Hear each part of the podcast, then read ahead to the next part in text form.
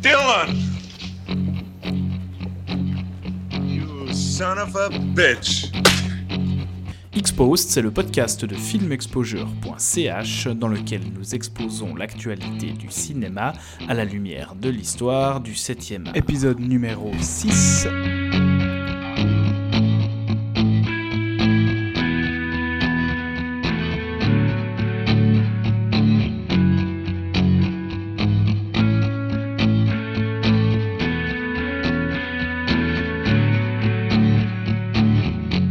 Un peu éclipsé par le raz-de-marée Parasite, La Communion était sans doute l'autre excellent film nommé dans la catégorie des films internationaux à la 92e cérémonie des Oscars. Et habitué aux films joyeux, le polonais Jan Komaza, à qui l'on doit déjà La Chambre des Suicidés et deux films dont un documentaire sur l'insurrection de Varsovie, revient avec l'histoire d'un jeune délinquant qui s'invente prêtre dans un petit village très catholique en Pologne, avant de percer à jour les secrets de cette communauté tout en chamboulant l'ordre traditionnel établi. Bienvenue dans Exposed épisode numéro 6 dans lequel nous allons parler de La Communion de Yann Komaza, un film déjà sorti en Suisse et prévu pour le 4 mars 2020 en France et qui sera pour nous l'occasion de revenir sur une série d'œuvres dans lesquelles une communauté voit ses codes et son ordre remis en question par l'intrusion soudaine d'un personnage qui lui est extérieur. Et pour parler de tout ça, j'ai avec moi le messager qui répand la bonne parole de Fast and Furious sur la toile, j'ai nommé Sébastien Gerber. Salut Seb. Salut Thomas. Et l'apôtre du headshot, Alexandre Rallo. Salut Alex. Salut Thomas. Would you like to know more? Bon alors, sans plus tarder, on va parler de La Communion, ce film polonais. Dans son titre original, si on le traduit littéralement, euh, je crois que ça donne quelque chose comme Corpus Christi, mais le titre est en polonais à la base. Euh, qui de vous deux se lance pour nous résumer de manière un peu plus précise ce que je viens d'expliquer tout à l'heure?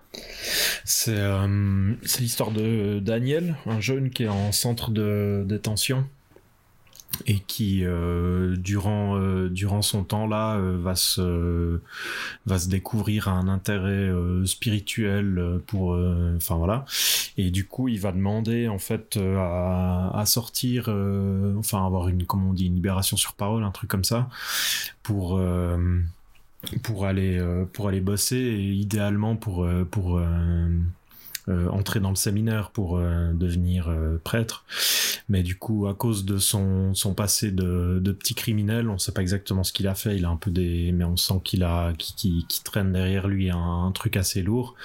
il va être envoyé en fait à aller bosser dans une une une scierie, une ouais je crois une scierie, une menuiserie dans un petit bled au fin fond de la Pologne. Mais par un hasard de circonstances, un peu une vraiment une espèce de coïncidence, il va se retrouver euh, enfin, il va prendre le rôle d'un prêtre dans l'église euh, du, petit village en question. Et euh, en fait, vu que le vieux prêtre du, bled est un peu malade, il va assez rapidement le remplacer et se retrouver un peu projeté dans la vie de cette communauté.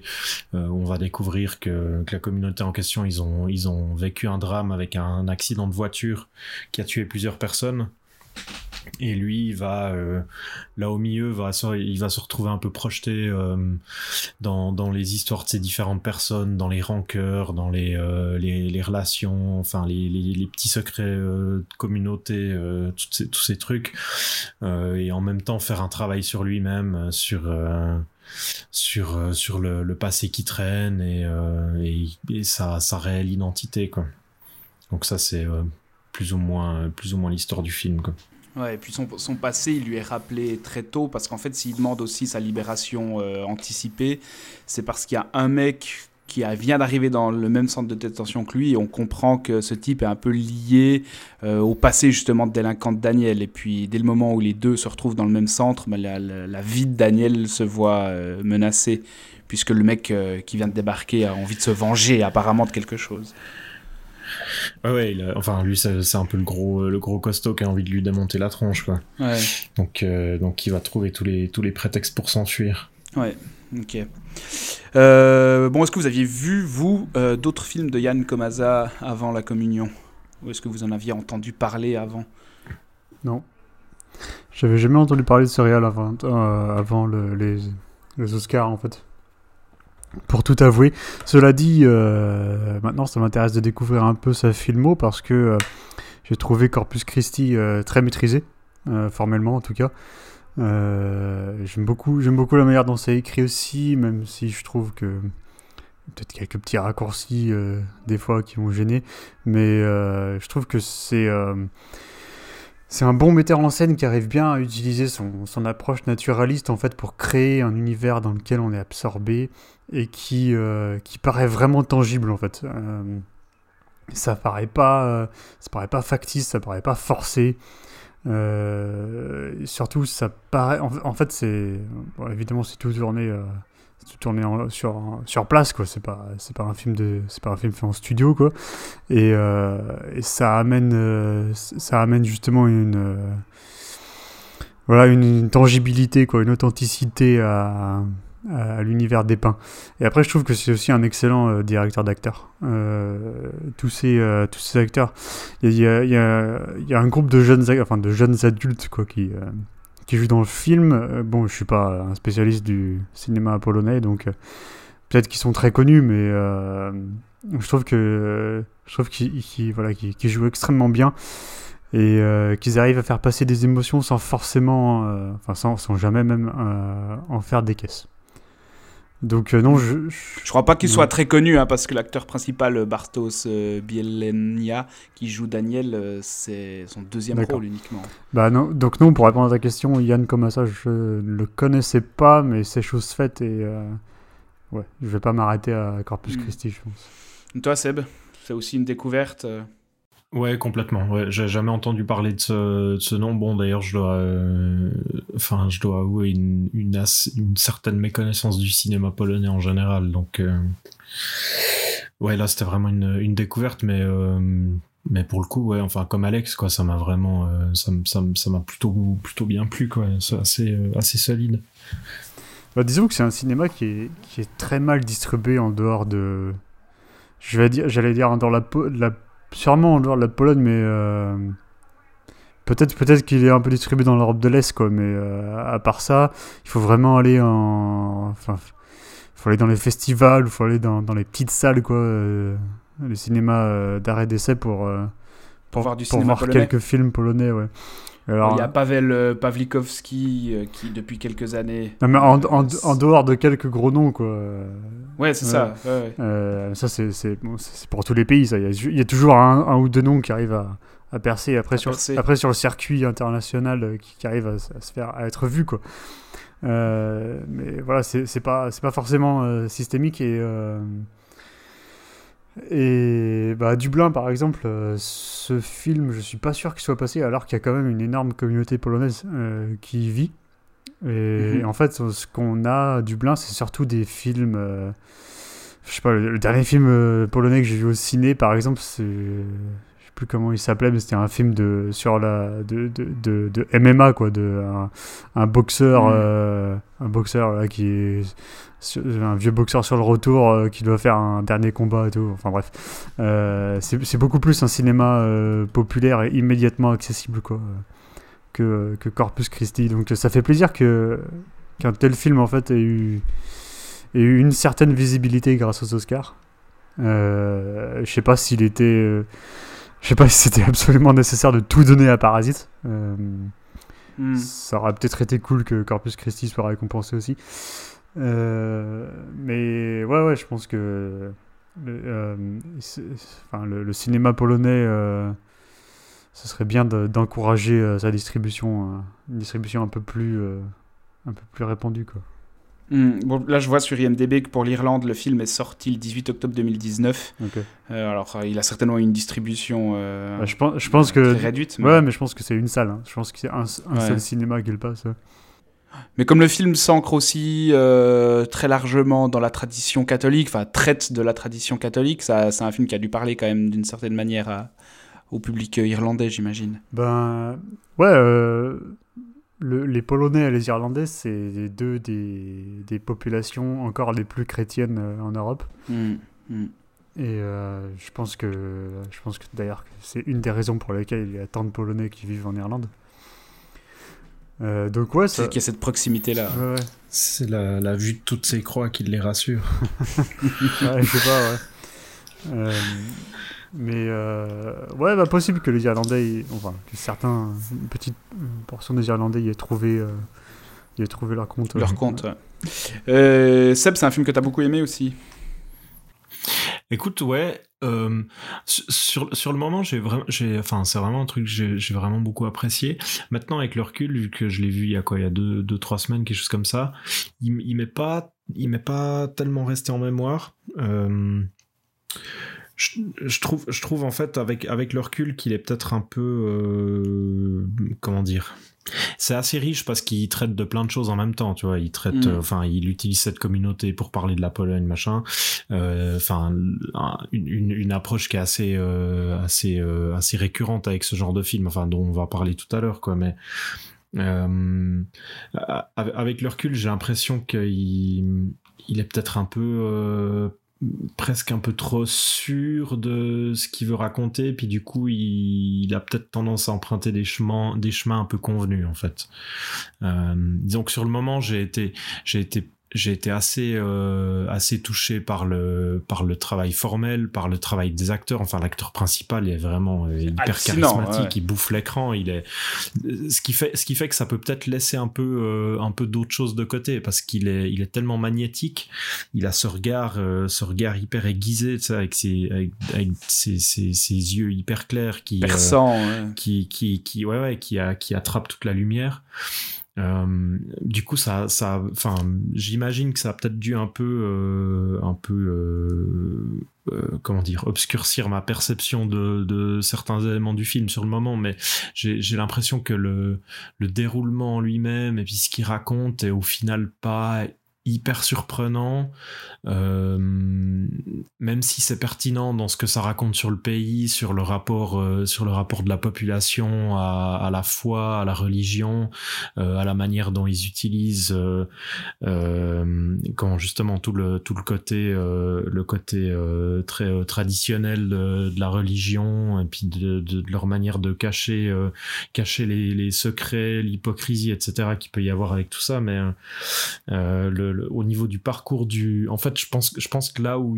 le, où le film a peut-être euh, quelques faiblesses c'est au niveau du parcours du, du personnage principal lui-même euh, qui qui m'a pas euh, qui m'a pas euh, marqué plus que ça sur le sur la durée je crois Même avec le final qui est pourtant, sans trop en révéler, Bah. qui, est, qui, qui est une surprise en soi ou qui a un retour presque naturel à l'ordre des choses et qui montre que la violence, même si elle est, même si elle est refoulée sous, euh, sous un sentiment spirituel sincère, c'est une violence qui reste là chez ce personnage. Ouais, bah ça, ce que je trouve intéressant, c'est que le film joue, euh, il- joue avec les costumes euh, où le, de manière assez, assez directe, où t'as ce personnage qui, qui commence avec un, avec un costume, enfin avec un habit de, de prisonnier là, de centre de, de détention, qui va ensuite passer le costume du prêtre, et du coup t'as les deux personnalités en fait de ce, de ce garçon, quoi. T'as le, le t'as le délinquant violent euh, qui peut être, euh, qui peut euh, tout d'un coup partir dans des excès de colère, des trucs comme ça. Et puis de l'autre côté, t'as le, t'as l'idéaliste qui est plein de sagesse, qui est assez intelligent, qui arrive à, à comprendre les gens, etc.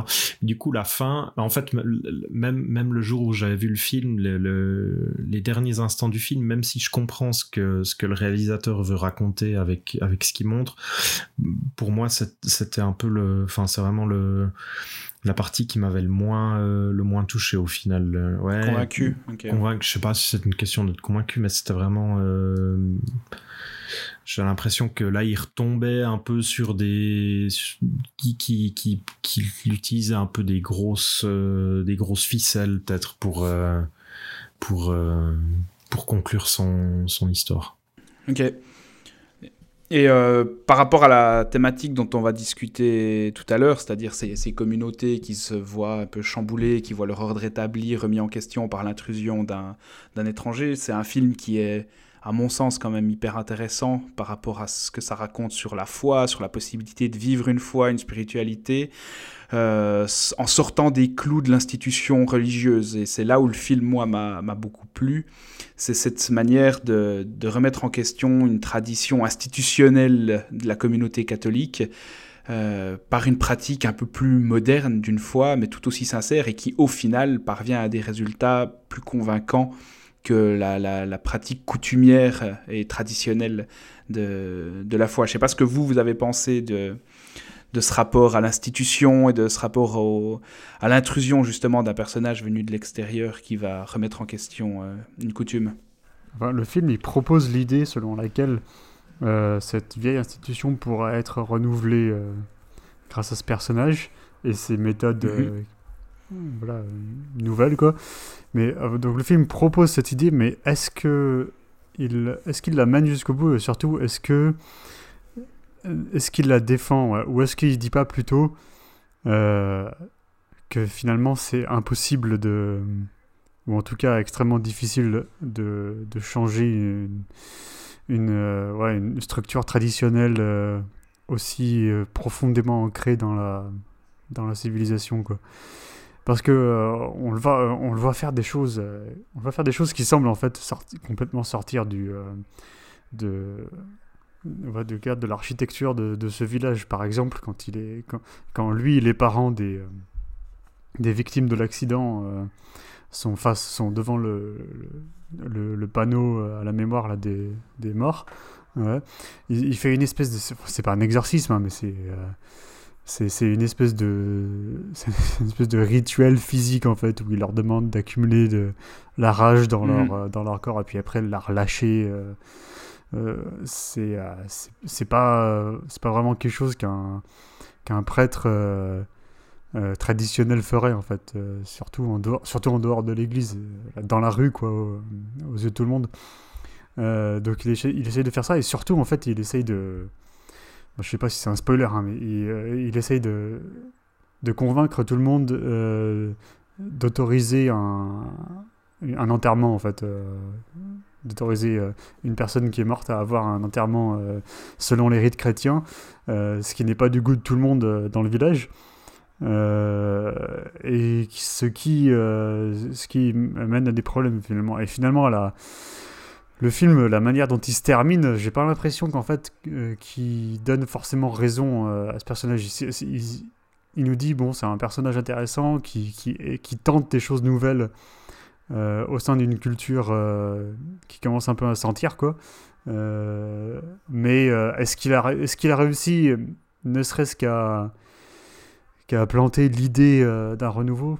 En tout cas, il a réussi à rétablir euh, une forme de vérité et il a réussi aussi à faire du bien euh, sans être légitime dans, sa poste, dans, dans, son poste, en usurpant quand même le, costume de prêtre. Je trouve que c'est euh, déstabilisant thématiquement parlant de le faire, de, de, faire terminer son histoire ailleurs que en fait à l'apogée du changement qu'il aurait pu apporter. ailleurs que dans une concrétisation vraiment définitive du, renouveau. Finalement, le, village, il revient à un statu quo à la fin.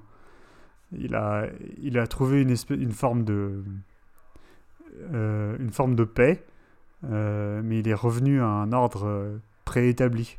Ouais, donc il, ne renouvelle pas l'ordre, mais il démontre quand même quelque chose. Il démontre là une possibilité de sortir d'un carcan euh, institutionnel. Euh, mais, mais, éphémère. Oui, oui, mais pas, pas, mais existante, éphémère, mais existante mm. et, et, plausible. Ouais, puis en même temps, enfin, y a, euh, si on si on prend si on tourne le truc dans l'autre sens, il y a aussi cette idée, peut-être que j'extrapole un peu, mais il y a aussi cette idée d'avoir euh, ce gamin qui débarque dans ce bled, qui va, qui va prendre ce costume de prêtre et qui va jouer au prêtre pendant un moment avant de vraiment euh, se sentir un peu investi du rôle.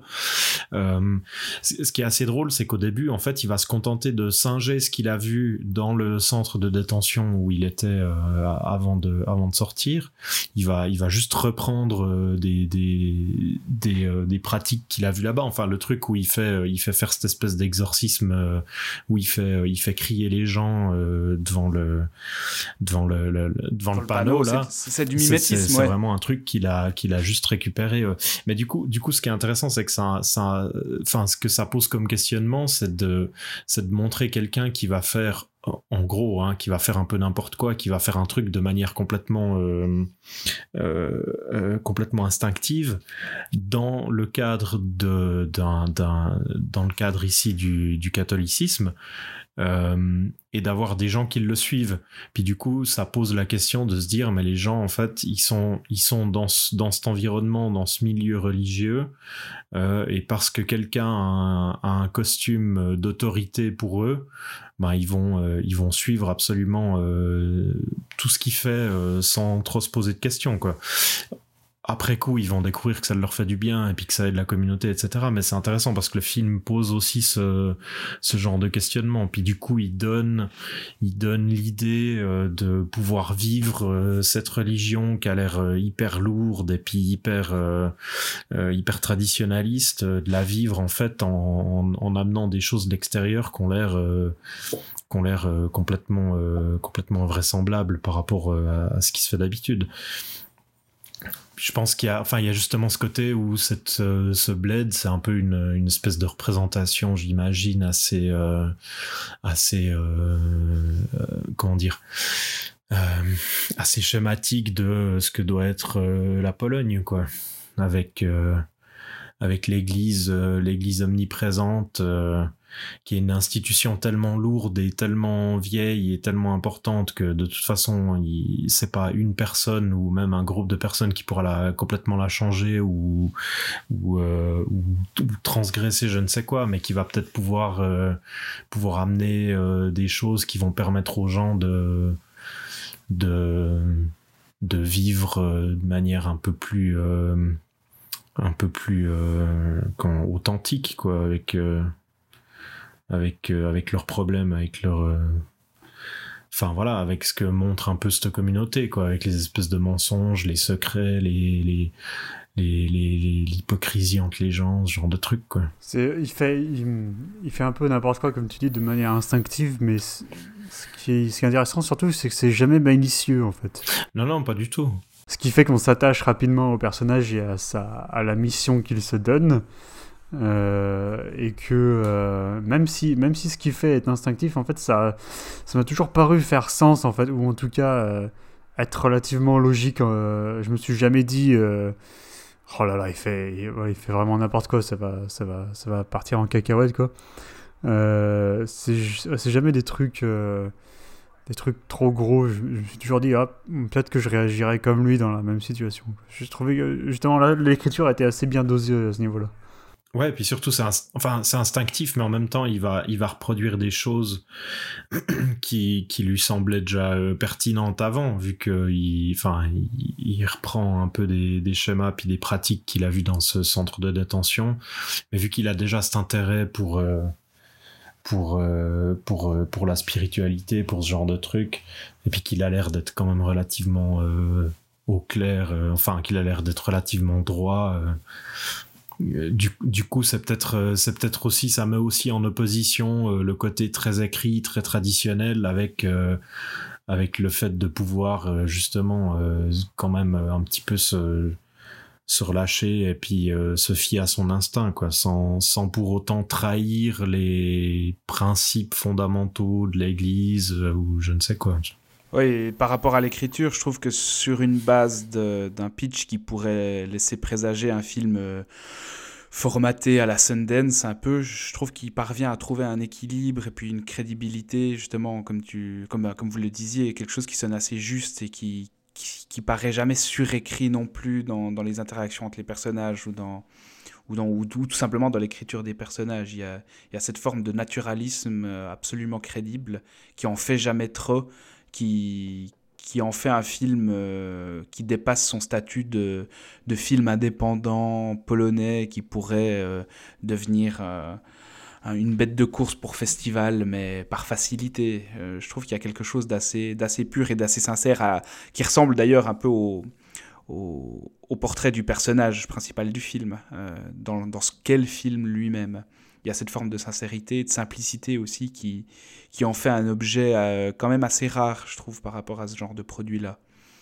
Et alors, tu disais, Alex, que le, changement qu'il allait pouvoir amener, il était peut-être euh, qu'éphémère, mais il n'empêche qu'il euh, va confronter toute une série de personnages euh, à une remise en question d'un stéréotype, de, la question de, l'habit qui fait le moine, puisque dans certains de ses comportements, dans la musique qu'il écoute, comme il est habillé quand il est quand il exerce pas sa fonction, euh, il va surprendre un bon nombre de personnes quand il va leur dire oui c'est moi le c'est moi le prêtre, oui c'est moi le curé. en fait il y a toute la question de bah, du statut qui est, qui est bousculé, du statut du personnage, euh, du respect qu'on doit lui porter dès le moment où on apprend que c'est le prêtre, alors qu'il ne ressemble pas du tout au stéréotype euh, bah, du prêtre polonais de petit village reculé. Et quelque part, même si au final euh, le changement institutionnel dans le village il est éphémère, il va quand même confronter un bon nombre de personnages à, à ce chamboulement-là de la représentation de celui qui est censé euh, représenter l'Église. Et je trouve que là, il y a quelque chose d'intéressant quand on voit la réaction, par exemple, du maire qui vient chercher le prêtre et puis qui tombe sur lui alors qu'il est en train de... Je crois que c'est le moment où il est en train de travailler sur sa bécane en écoutant de la techno. Euh, il y a pas mal de moments comme ça où tu sens qu'en fait, euh, de manière assez subtile, la question de l'image est, est, travaillée chez, chez les personnages qui, qui croisent sa route. Et là, je pense pas que ce soit un changement qui soit purement éphémère, puisqu'en fait, ils sont forcés de remettre en question leurs leur stéréotypes eux aussi. Mhm, ouais, c'est intéressant. J'ai trouvé que le c'est euh, la foi aveugle, enfin, je sais pas si c'est la foi aveugle, mais en tout cas le euh, l'habitude l'habitude qui a été instaurée culturellement euh, dans cette communauté à suivre des codes bien établis est bien illustrée tout au long du film, mais surtout au début, enfin dans sa première partie, par le fait que en fait les personnages changent de comportement vis-à-vis euh, du protagoniste dès lors qu'il voit son, euh, son col de. Quoi. C'est, en fait, c'est, un peu comme euh, si c'était un journaliste qui arrivait avec une carte de presse pour rentrer dans une conférence, je sais pas, un bâtiment. Quoi. C'est, ou, alors c'est l'immunité diplomatique dans, dans, les films d'espionnage. Enfin, ça lui donne un passe-partout en fait qui fait que il arrive à se, il, arrive plus ou moins bien à ses fins. Euh, et après, ça crée une tension justement entre. En fait, c'est ouais, c'est c'est le rapport le rapport à l'habit contre le rapport à la personne qui porte l'habit. Euh, euh, on revient donc à, à, ce que tu disais tout mm. à l'heure. Oui, en plus, il y a la question aussi derrière tout ça de à quel point est-ce qu'on s'arrête au titre de la personne Parce que dès le moment où les personnages comprennent qu'il est prêtre, en tout cas dès le moment où ils apprennent qu'il est, qu'il est le prêtre, pour la plupart, ils vont pas chercher plus loin, ils vont pas chercher à, enquêter sur sa légitimité. Il y a peut-être un personnage qui est celui de la femme euh, qui sert dans l'église aux côtés du prêtre, tu la sens méfiante dès le départ. Mais sinon, pour les autres, dès le moment où effectivement il montre pas de blanche, où il montre son col, où il dit oui, c'est moi le, prêtre du village, dès ce moment-là, ça lève toute suspicion et puis les gens s'arrêtent strictement à ce titre et euh, ne, vont pas, ne vont pas voir plus loin, ils vont pas voir l'homme qui est derrière le titre. Quand bien même, il paraît pas du tout être euh, le stéréotype euh, du prêtre auquel il pouvait s'attendre. C'est intéressant parce que la première impression qu'il donne à la jeune femme avec qui il va se lier d'amitié, c'est la bonne. Mhm. dès qu'elle dès que le voit, elle dit Ah, tu viens de la, la menuiserie, t'es un, un, jeune délinquant qui travaille à la menuiserie. quoi. Euh, et il se, sort, il se sort de cette impasse en montrant son, son collier de prêtre. Euh, Donc mhm. ouais, c'est intéressant en fait qu'ils aillent à, l'exact opposé de leur, de leur instinct dès lors, euh, dès lors qu'ils voient un, bout de tissu, quoi, un habit, euh, qui, qui les force à, à mhm. penser, se comporter autrement.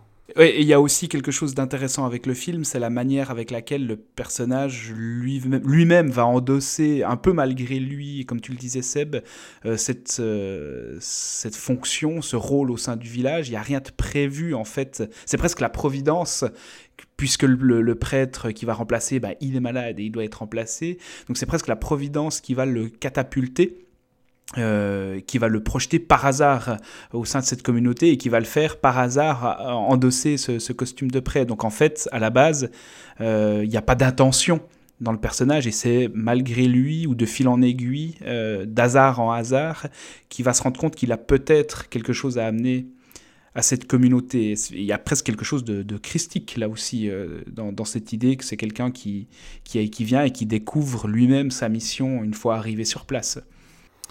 Ce qui crée un contraste intéressant donc avec euh, euh, les films qui vont suivre, notamment le premier qui aura plus une approche, qui aura une approche beaucoup moins religieuse à sa métaphysique. Exactement, exactement. Et donc, je vous propose qu'on passe à la deuxième partie de ce podcast. Donc, vous l'aurez compris, Corpus Christi ou La Communion, c'est un film qu'on a les trois euh, beaucoup apprécié.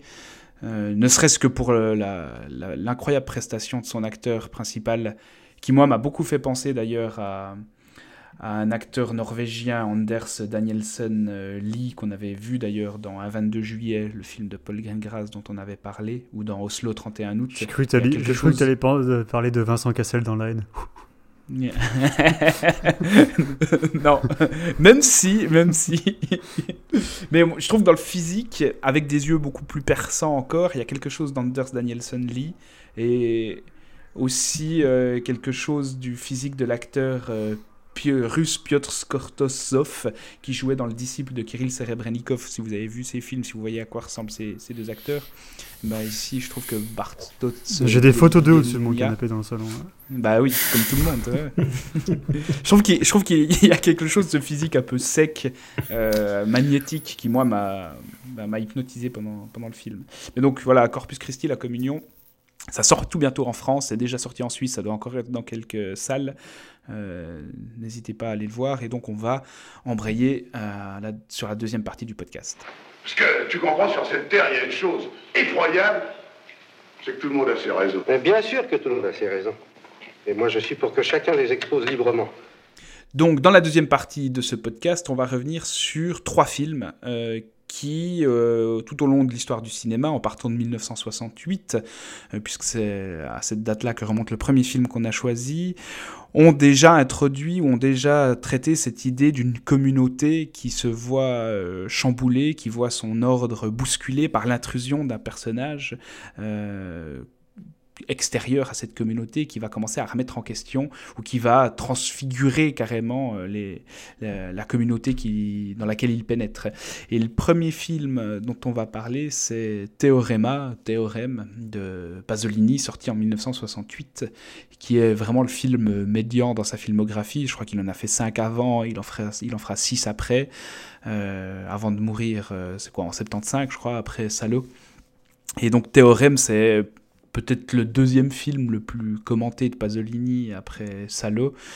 Et c'est un film qui commence euh, dans un appartement luxueux d'une famille bourgeoise milanaise. Euh, c'est filmé en noir blanc et en muet comme pour euh, nous signifier qu'en fait cette famille vit dans une autre époque, qu'elle représente une caste d'intellectuels qui, dirigeait le milieu artistique euh, italien de l'époque. Et puis tout à coup, au milieu de cette famille, on a l'arrivée d'un personnage mystérieux euh, qui est annoncé par un télégramme. Et c'est un étranger qui arrive, qui, tombe carrément littéralement du ciel. Euh, il est d'une beauté foudroyante et il est joué par Terence, Stamp, euh, souvent considéré comme un de ses plus grands rôles. Et puis ce personnage... Après Zod. c'est vrai, c'est vrai. Et, cet étranger qui tombe de nulle part, qui se retrouve dans le jardin de la, de la propriété à lire du Rimbaud, euh, qui fait pleurer euh, la bonne, euh, la servante de famille tellement qu'il est d'une beauté divine. Il ne fait pas que de pleurer. Hein. Ouais, elle fait pas que de pleurer justement parce qu'il va, ou, elle fait pas que de pleurer des yeux en tout cas, puisqu'il va, il va avoir des rapports sexuels avec tous les membres de la famille. et donc ce personnage qui débarque, qui sort de nulle part, il s'apparente vraiment dans le film à, une apparition quasi mystique qui va changer la vie de chacun des membres de la famille avant de disparaître comme il est arrivé, puisqu'à la fin du film, bah, on apprend aussi par un télégramme qui va se tirer. Euh, c'est un film qui a été énormément commenté, Théorema, euh, parce que bah, déjà parce que Pasolini lui-même euh, l'a beaucoup commenté. Il en parlait comme d'un film où, chaque séquence était éminemment symbolique et n'existait que par le symbole.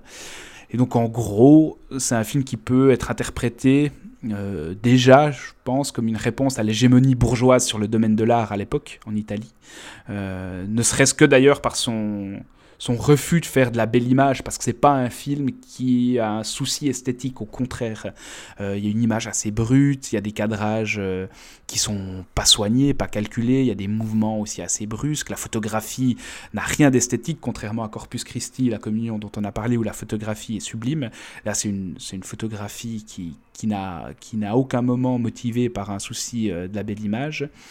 Et en fait, euh, le film peut être compris bah, déjà comme une réponse à ce milieu bourgeois qui domine l'art euh, italien, et puis aussi comme l'intrusion de l'amour divin, de la métaphysique, et puis de, l'authenticité qui vient chambouler le, quotidien superficiel de cette bourgeoisie italienne. C'est un film qui a fait un immense scandale à sa sortie, euh, enfin un immense scandale, en tout cas il a fait couler beaucoup d'encre, parce qu'il y a un avocat romain qui a demandé le retrait de son visa d'exploitation pour obscénité, puisqu'on a eh bien, tous ces personnages qui vont coucher avec euh, cet homme, donc il y a aussi bien des hommes que des femmes qui vont coucher avec lui et qui vont se trouver transfigurés par cette relation et par l'irruption de, de cet étranger dans leur vie. Et euh, il y a eu un procès pour obscénité en novembre 68. Et c'est Pasolini lui-même qui a assuré sa propre défense en disant euh, allez, vous faites, allez vous faire foutre, vous avez rien compris, c'est pas du tout de l'obscénité, mais c'est justement du symbole. Et j'essaie de vous faire comprendre que, la métaphysique euh, et, que, et aussi qu'une forme de mystique, de spiritualité mystique a quelque chose à, amener à la société actuelle. on est en 1968. Hein. alors le tribunal romain, va réfuter les accusations il va lever le, séquestre du film. Et puis, euh, c'est assez drôle de voir ce que le président du tribunal avait déclaré. Il avait dit euh, Oui, Théorème m'a bouleversé, mais pas du tout euh, de manière sexuelle. Il, m'a bouleversé surtout idéologiquement et mystique. Et je considère, moi, le film comme une œuvre d'art, et donc elle ne peut pas être obscène. Et donc il y avait cette question de la, de la possibilité, qui est une question encore actuelle, de savoir si l'art qui bouscule, qui choque, qui heurte, peut être considéré comme obscène ou non. Euh, est-ce que c'est une des fonctions de l'art finalement de, de nous bousculer et de sortir des, des codes établis? Et parallèlement à tout ce scandale euh, devant, la, devant la justice, le film a reçu le, le Grand Prix de l'Office catholique international du cinéma à la Mostra de Venise en 68. Donc euh, il y avait un, jury euh, de représentants de cet office euh, catholique qui a énormément apprécié le film et qui l'a récompensé, prouvant que bah, voilà, l'institution pouvait aussi euh, accepter, cette, cette, forme de, subversion. Mais ensuite, l'Office catholique international va désavouer son jury quelques années plus tard, quelques mois plus tard, en regrettant officiellement et publiquement l'attribution du prix au film donc voilà, c'est un film qui, euh, déjà historiquement, est hyper important parce que c'est une transgression, c'est un film qui est éminemment théorique aussi, euh, et où il y a cette idée très belle de voir la transformation, euh, la transfiguration des êtres, leur élévation qui est opérée par l'art, parce qu'en fait ce personnage de Terence, joué par Terence Stamp, cet étranger, il va non seulement par la sexualité transformer et élever à un autre niveau de, de, de, conscience toutes les personnes de cette famille hum, par la sexualité, mais aussi par l'art, parce que vous avez différents personnages qui se, qui se découvrent tout à coup une passion pour euh, un domaine artistique. Et moi, ce qui m'intéresse, c'est ce qui m'a ce qui m'a semblé pertinent dans, dans, dans, le fait de parler de ce film quand on parlait de quand on a décidé de parler de la communion, c'est qu'il y a des points communs assez flagrants et assez nombreux via des éléments filmiques et puis via des éléments aussi parafilmiques, parce que dans les deux cas, il est question de voir une communauté euh, bourgeoise euh, dans le film et religieuse en dehors du film, en tout cas pour le film de Pasolini. Hein. Dans le film, c'est la bourgeoisie qui se remet en question et parafilmiquement, c'est le milieu religieux et la, la société encore très fortement catholique de l'Italie à l'époque qui s'est remise en question, enfin qui s'est vue bouleversée par une intrusion. Donc le film, il pose la question euh, en tout cas il l'a posé surtout en 1968, de la possibilité d'une mystique et puis d'une imagerie christique, puisque Terence Stamp est carrément représenté comme un Christ, qui passerait aussi par une forme de transgression, qu'elle soit sexuelle ou autre. Et donc il y, a aussi la question de la spiritualité et de, la symbolique christique, comme dans la communion quelque part, euh, qui est présente ici, et puis la possibilité de, vivre une forme de spiritualité, mais autrement que par euh, les canons de l'institution. Donc voilà, moi c'est un film que je trouve fascinant thématiquement, historiquement, qui est pas pas un plaisir d'esthète. Hein. C'est pas pas c'est pas un grand film de metteur en scène, mais c'est un grand film de de, de, de philosophe quelque part, puisqu'il réfléchit, puisque Pasolini réfléchit euh, à la portée symbolique euh, de son film, des personnages, et où, où tout a une dimension symbolique. Je sais pas ce que vous vous pensez du film. Il y a un, un truc qui m'avait marqué. euh, on peut parler de la fin, hein, c'est pas grave.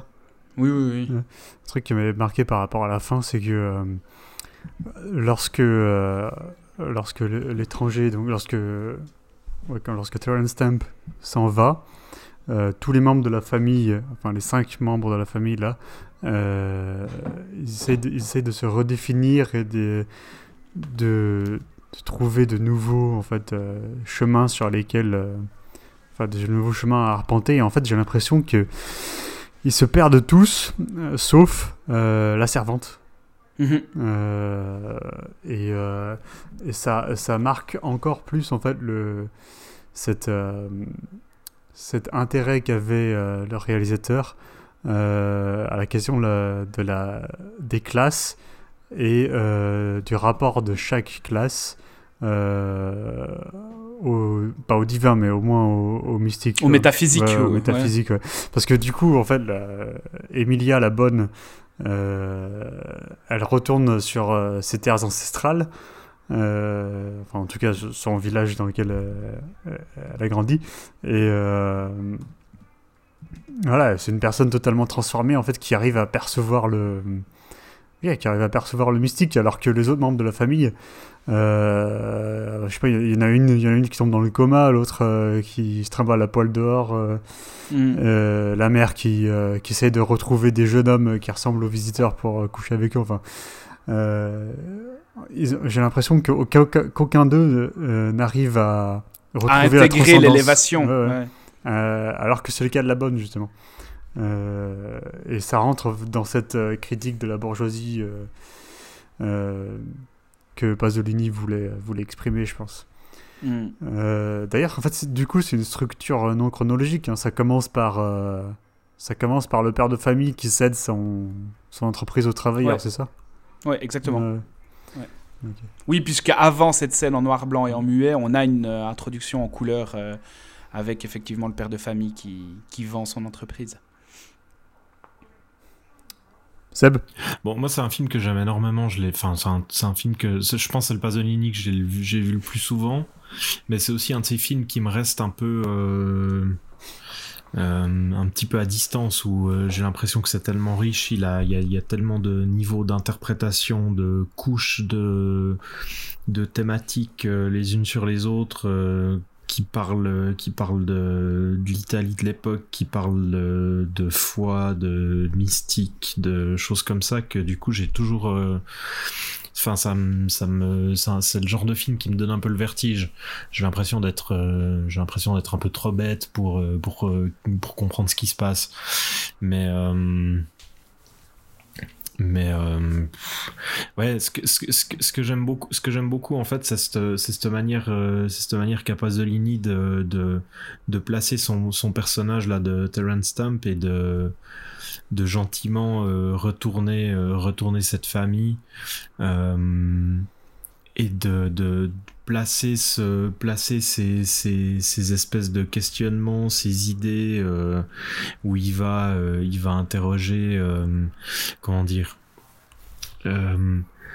Enfin, toute la, toute la question de, de- d'avoir, d'avoir cette famille bourgeoise où il va, il va renverser les codes, euh, des espèces de codes d'un capitalisme ou je sais pas, enfin, c'est peut-être un peu des grands mots, quoi, mais où, où du coup, euh, il va, euh, il va, il va poser la question de, de se demander si cette famille bourgeoise, c'est vraiment des humains, euh, ou si c'est devenu des espèces de figures d'un système mis en place et qui, euh, malgré la visitation de ce, de ce personnage qui va les, euh, qui va les amener à avoir des, chacun des révélations, euh, au final, ils vont juste se retrouver à retomber dans des espèces de schémas à, à vouloir, euh, enfin, des schémas à vouloir chercher une, euh, comment dire, à, vouloir retrouver la même expérience, mais dans des choses très, euh, très charnelles, très, mm. très terre à terre, alors que, alors que la, la, la, servante va, elle va, va vivre une, comment on dit, une espèce de révélation mystique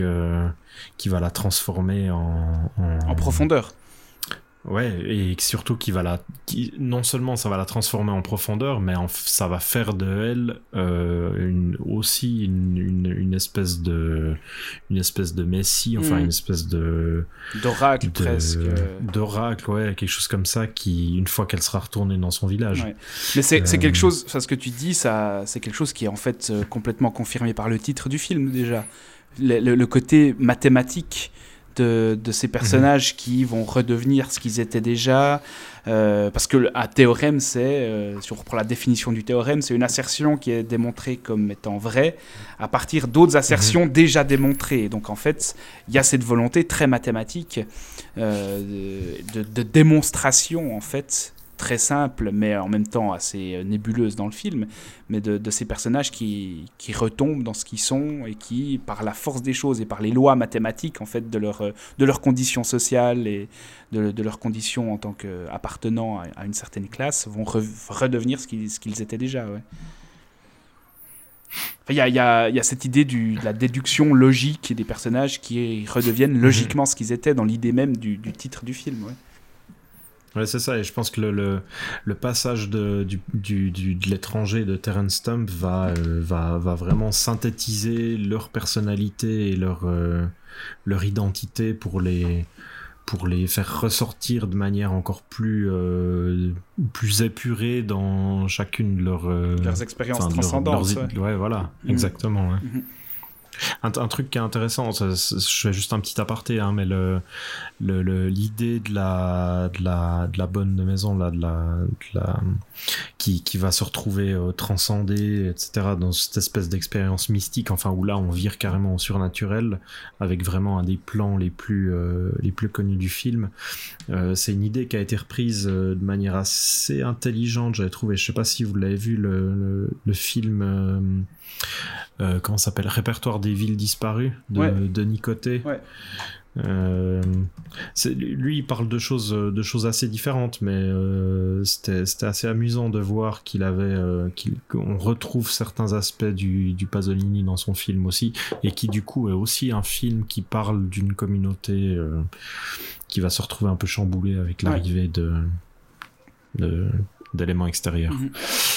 Mhm voilà, c'était juste pour la parenthèse. Et puis comme dans La Communion, c'est un film qui repose énormément sur euh, les traits euh, physiques de l'acteur principal. Ouais, ouais, Terence Stump.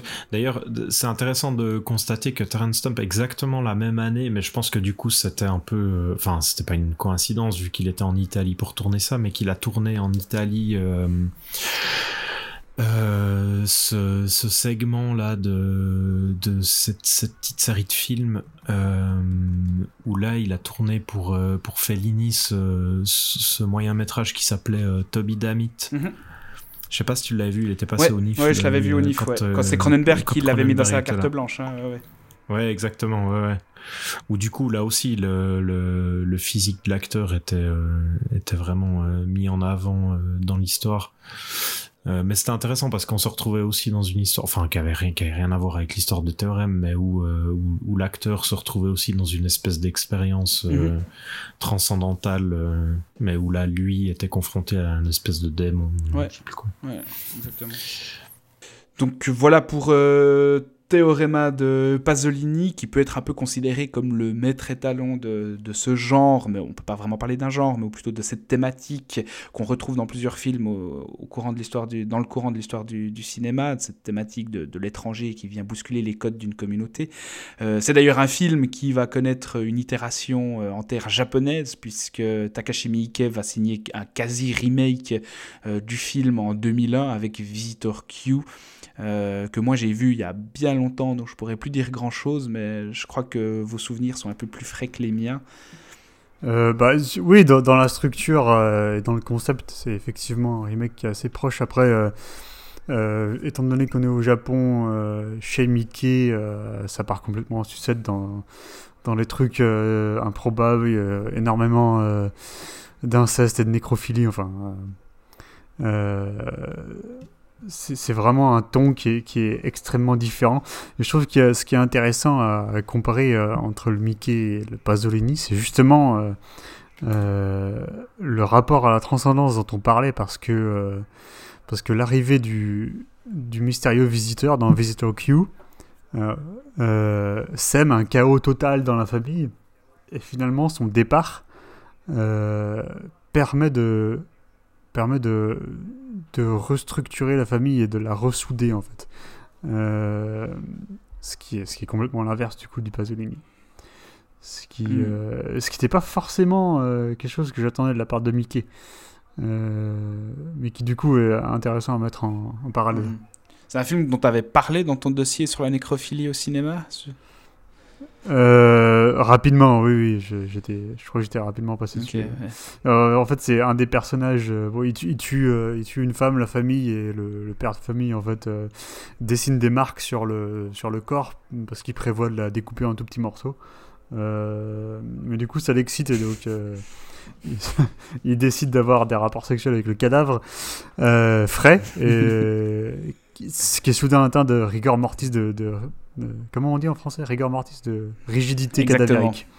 Euh, euh, et euh, et donc du coup, il doit appeler sa femme pour le qu'elle décoincer. Ouais, pour le décoincer, donc euh, ils le mettent dans une baignoire avec du vinaigre, euh, ça marche pas. Et donc du coup après, elle lui donne un, elle lui donne un shot d'héroïne en fait, euh, pour pour le ramollir et ça ça marche. Et après ils sont tous, après, ils sont tous C'est les deux euphoriques. Forcément, dès qu'on parle de Takashi Miike, le podcast part en couille. Et pour ceux qui ont les oreilles qui se dressent euh, en entendant des termes comme euh, nécrophilie au cinéma, on peut vous renvoyer vers le, le très complet dossier d'Alex sur filmexposure.ch, qui est un des premiers, si ce n'est le premier dossier qu'on a publié, euh, consacré euh, à la nécrophilie au cinéma, Ouais, comme son nom je l'indique. crois que c'était le premier article, euh, c'était le premier article, mais euh, rétrospectivement, euh, j'avais quand même oublié quelques titres. Que tu as découvert entre temps. Ouais. Tu as, creusé Voilà, le- exactement. Ouais. bientôt la version 2.0 de, de l'article. Avec beaucoup de catégories 3 hongkongaises. ouais. Donc on va passer au deuxième film euh, de notre thématique qui est The Sweet Hereafter ou De Beau Lendemain, un film réalisé par euh, Atom Egoyan en 1997. Seb Ouais. Euh, de, de Beau Lendemain, donc, qui est une, une adaptation euh, d'un livre de Russell Banks, euh, qui par une, une petite coïncidence sera adapté exactement la même année par Paul Schrader pour un autre de ses romans qui s'appelle Affliction, mais dont on ne parlera pas.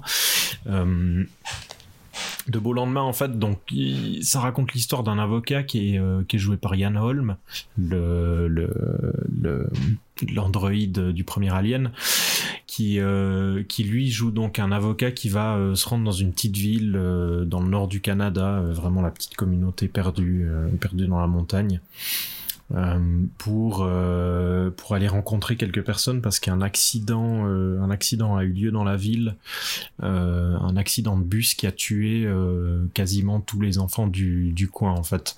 Le bus s'est planté en bas une en bas un, un, un virage et euh, Un talus. un talus et a coulé dans le dans le lac adjacent en plein hiver. Donc euh, voilà pour le pour le drame. Et donc on a cet avocat qui arrive euh, qui arrive sur place qui a été euh, en fait engagé par un des euh, un des couples qui a perdu un enfant pour mettre en place une une, un recours collectif en fait pour euh, pour regrouper plusieurs euh, plusieurs parents euh, euh, qui ont perdu des enfants ou qui ont eu euh, euh, enfin qui ont qui ont vécu le drame pour essayer de euh, trouver un responsable à cet accident en, en essayant d'enquêter euh, sur une euh, un- enfin une, une probable cause euh, de ce qui s'est passé. On va se retrouver ben forcément avec l'arrivée de, de, cet étranger dans cette ville euh, il va il va gentiment découvrir un peu ces différentes familles euh, les différents rapports qu'il y a entre elles.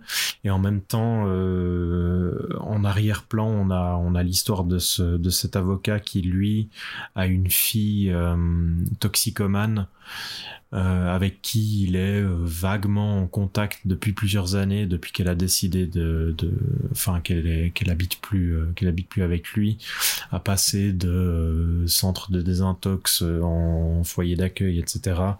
Et à l'appeler régulièrement pour lui demander de l'argent, pour lui demander un service quelconque.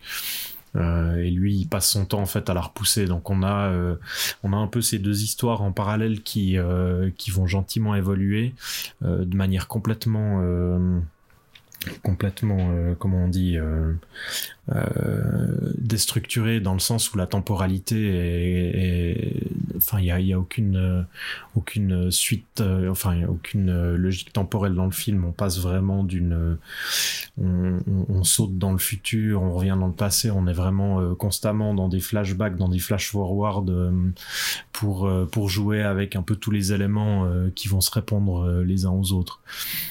Et du coup, euh, du coup, progressivement, on découvre, euh, on découvre un peu euh, les petits secrets, les, les, les liaisons qu'il y a entre les différentes familles, le père de, de telle famille qui, euh, qui a une, une amante qui est en fait euh, la femme de l'un, l'un d'un des autres couples qui a aussi perdu un enfant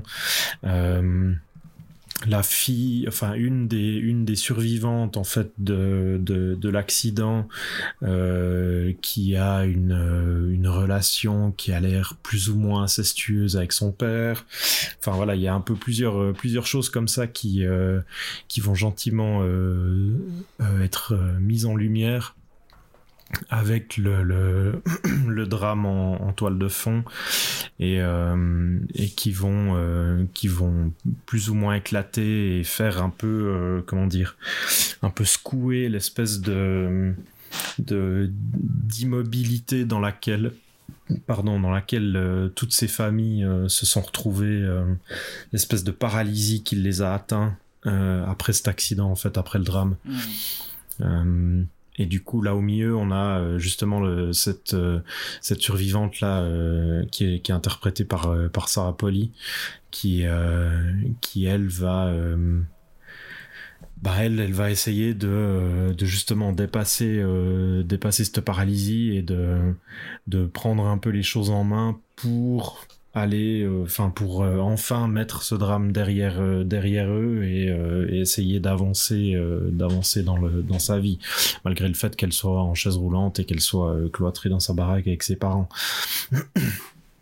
Euh, du coup, ce qui est intéressant, c'est que là, en plus, euh, Egoyan, il va utiliser donc la, la, la, enfin là, il y a encore une couche supérieure, enfin il y a encore une couche supplémentaire qui va se rajouter dans l'histoire où on a euh, un flashback, en fait, euh, enfin une, une, une, voix off qui va euh, qui va être utilisée sur une bonne partie du film où on a Sarah Polly qui va lire euh, l'histoire du, euh, du joueur de flûte de Hamlin, là, le, cette histoire avec le, le, ce musicien qui avait été engagé par une ville pour. Euh, c'est magnifique ça. Ouais, ouais pour euh, pour sortir les rats en fait de la ville contre la promesse d'une d'une d'une d'une belle somme qui va effectuer le job et qui une fois le, le job effectué ne sera pas payé. Du coup, pour se venger, il va ramener en fait il va ramener euh, tous les rats dans la ville euh, et il va il va se venger de ce que les habitants lui ont fait.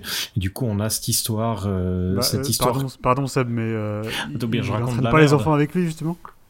Hein? Il en, en, fait, il entraîne pas les enfants avec ah lui. Ah non non non, c'est vrai. Excuse, je raconte n'importe mmh. quoi. En fait, il va, il va, il va attirer les enfants et, euh, et les sortir. De la même manière qu'il l'avait fait avec sortir les rats. De la ville. Ouais, voilà, voilà. Mmh. Excuse, ouais, je t'ai bloqué sur les rats. Pardon d'avoir interrompu. non non non, t'as bien fait. Euh... Ouais, ouais, c'est ça. En plus, en fait, en fait, ce qui, ce qui, ce qui, ce qui du coup euh, colle encore plus au film euh, avec cette histoire d'enfant. Euh, d'enfants qui sont euh, qui sont expulsés de la ville en fait de force. Euh, et là on a euh, on a le, Sarah Polly en fait qui lit cette histoire à deux à deux enfants qui eux ont péri dans l'accident. Et on entend sa voix en fait durant tout le film qui va raconter cette histoire. Et elle qui va faire un peu office de joueur de flûte en comment dire en, en en amenant un peu euh, sa son espèce de vengeance, euh, si on veut, euh, son espèce de justice sur sur sur la situation, enfin notamment avec son père, etc. pour, enfin, comment dire, elle va profiter de, de la présence de l'avocat et du fait que qu'elle va être obligée de témoigner pour pour faire, enfin, pour un peu secouer la communauté justement. Euh, je voulais juste, euh, j'ai pas grand chose à rajouter euh, parce que je connais pas beaucoup hein, la filmographie d'Atom et Goyen, mais là sur The Sweet Hereafter, j'ai beaucoup aimé la façon justement dont Michael Dana, le compositeur, mhm. se sert en fait de cette influence du conte allemand dont tu parlais euh, pour, euh, pour ajouter en fait une, espèce de touche médiévale, enfin ouais, une touche assez importante, assez, euh, assez présente médiévale en fait à son score. ouais, ouais, ouais, clairement. Qui, il, il utilise des espèces de. Enfin, il y a de la flûte, quoi, ou ce genre de choses. Et, et, ça donne, en fait, ça donne au film une espèce de d'atemporalité de mhm. conte, quoi, en fait. Mhm. De conte assez, assez sombre, mais de conte quand même. D'ailleurs, tout, tout, le, tout le film euh, utilise un peu euh, cette approche du conte euh, avec une espèce. Il y a, y a, y a, une, y a une, une, espèce de distance qui est mise par, par Egoyan pour jamais trop rentrer dans le dans le drame qui pourrait devenir un peu euh, larmoyant ou, euh, ou un peu facile.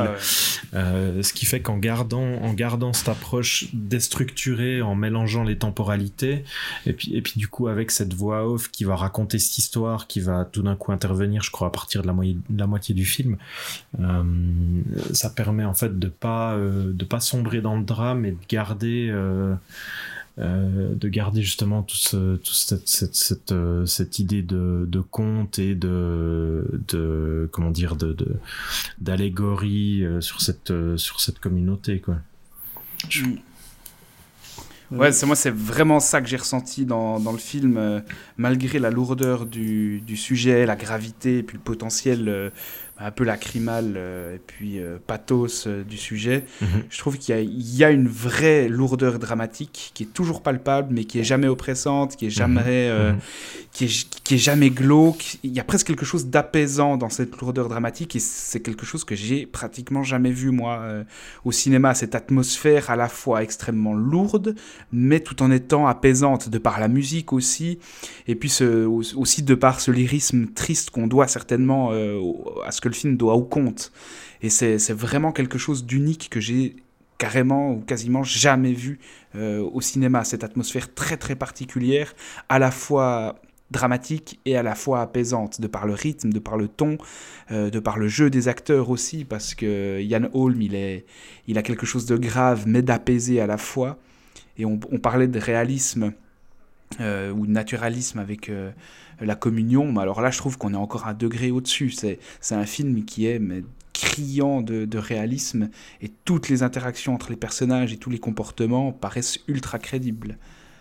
moi, c'est un film que j'ai vraiment adoré. j'avais découvert Egoyan avec euh, ses films plus tardifs comme euh, Chloé et euh, Captive, que j'avais pas du tout aimé, que j'avais trouvé surécrit, lourd dans l'écriture.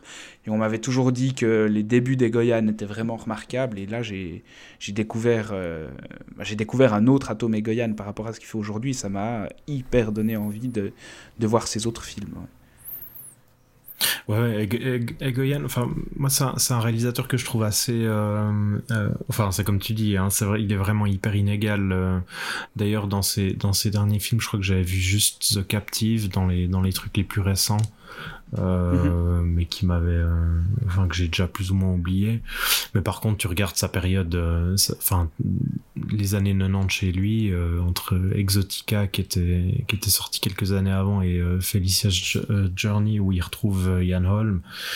Enfin, Mm. en tout cas, ces trois films là avec, enfin donc ces deux films là avec avec de beaux lendemains, c'est- enfin ça Exotica c'est le genre de film même euh, Felicia's Journey aussi euh, c'est le genre de film que j'ai vu une fois euh, je les ai vus une fois il y a très longtemps et, et j'en garde encore des images hyper précises aujourd'hui une il y a une ambiance aussi cette ambiance ce, ce ton un peu euh, doux amer Ouais. qui est jamais qui est jamais qui est grave mais qui va enfin c'est comme tu dis qui va jamais trop appuyer là où- là où il n'y a pas besoin parce que enfin dans, dans de beaux lendemains on a compris le drame on a compris que c'était euh, enfin il n'a pas besoin de, de, de, venir 15 fois dessus pour, euh, pour nous expliquer à quel point, euh, à quel point ce qui est arrivé est dramatique.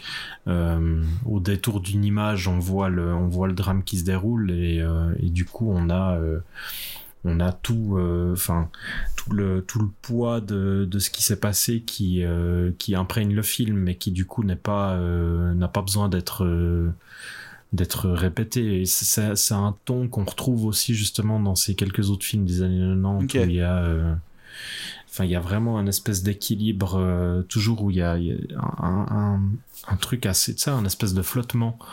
Euh, Ouais, ouais, Ex- exactement, Ex- ouais. Exotica est assez, est assez, euh, je trouve que c'est, c'est assez, est assez fort pour ça. Il y a vraiment un, un, un espèce Un de drame éthéré, un peu c'est comme ça, ça. ouais, exactement. Ouais. Ouais.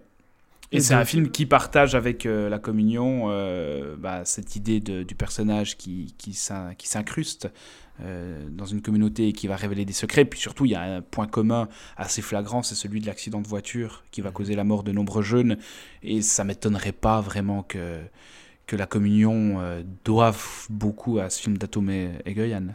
Je sais pas ce que tu voulais dire, Alex. Non, je voulais justement demander ce que vous pensiez euh, de, de la filiation. ouais, de, de ce personnage justement euh, incarné par Ian Holm. euh, qui, on disait en fait dans Corpus Christi que euh, c'était la Providence qui avait amené le protagoniste ici. Ensuite, dans Théorema, c'est c'est une espèce d'incarnation métaphysique de la transcendance ou du sacré. Et donc là, du coup, on a on a un- un- un- on n'est pas dans on n'est pas dans la même euh, on n'est pas dans le même registre euh, métaphysique que, que Pasolini quoi Mm. mais on a un parallèle avec un, vieux conte pour enfants euh, qui a plusieurs centaines d'années et donc je voulais vous demander en fait comment vous voyez le- ce rôle là et comment enfin est-ce que vous trouvez que le personnage est plutôt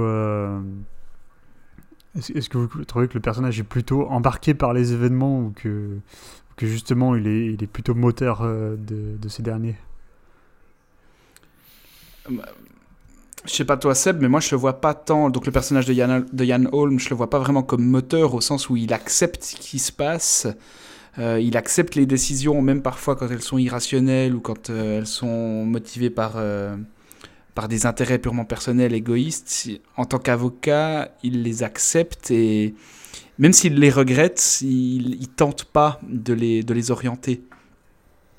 Notamment quand, euh, quand cette fille en chaise roulante euh, prend une décision assez radicale sur la fin du film. Bah, il, il, il le regrette, il exprime son, son désarroi un peu, mais c'est comme, c'est comme ça.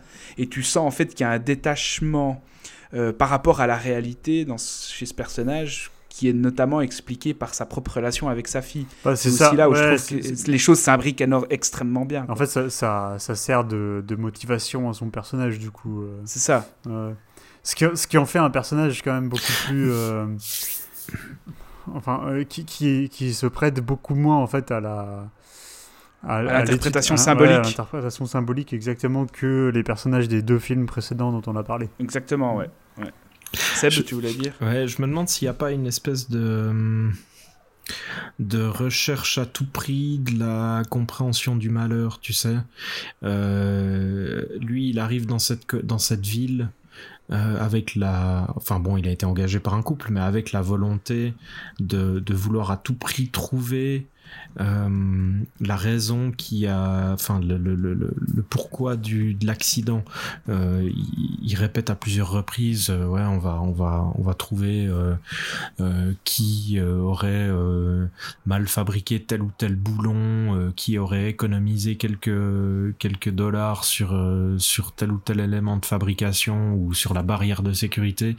Enfin, il, y a cette idée où lui, il veut à tout prix trouver une raison euh, à ce drame.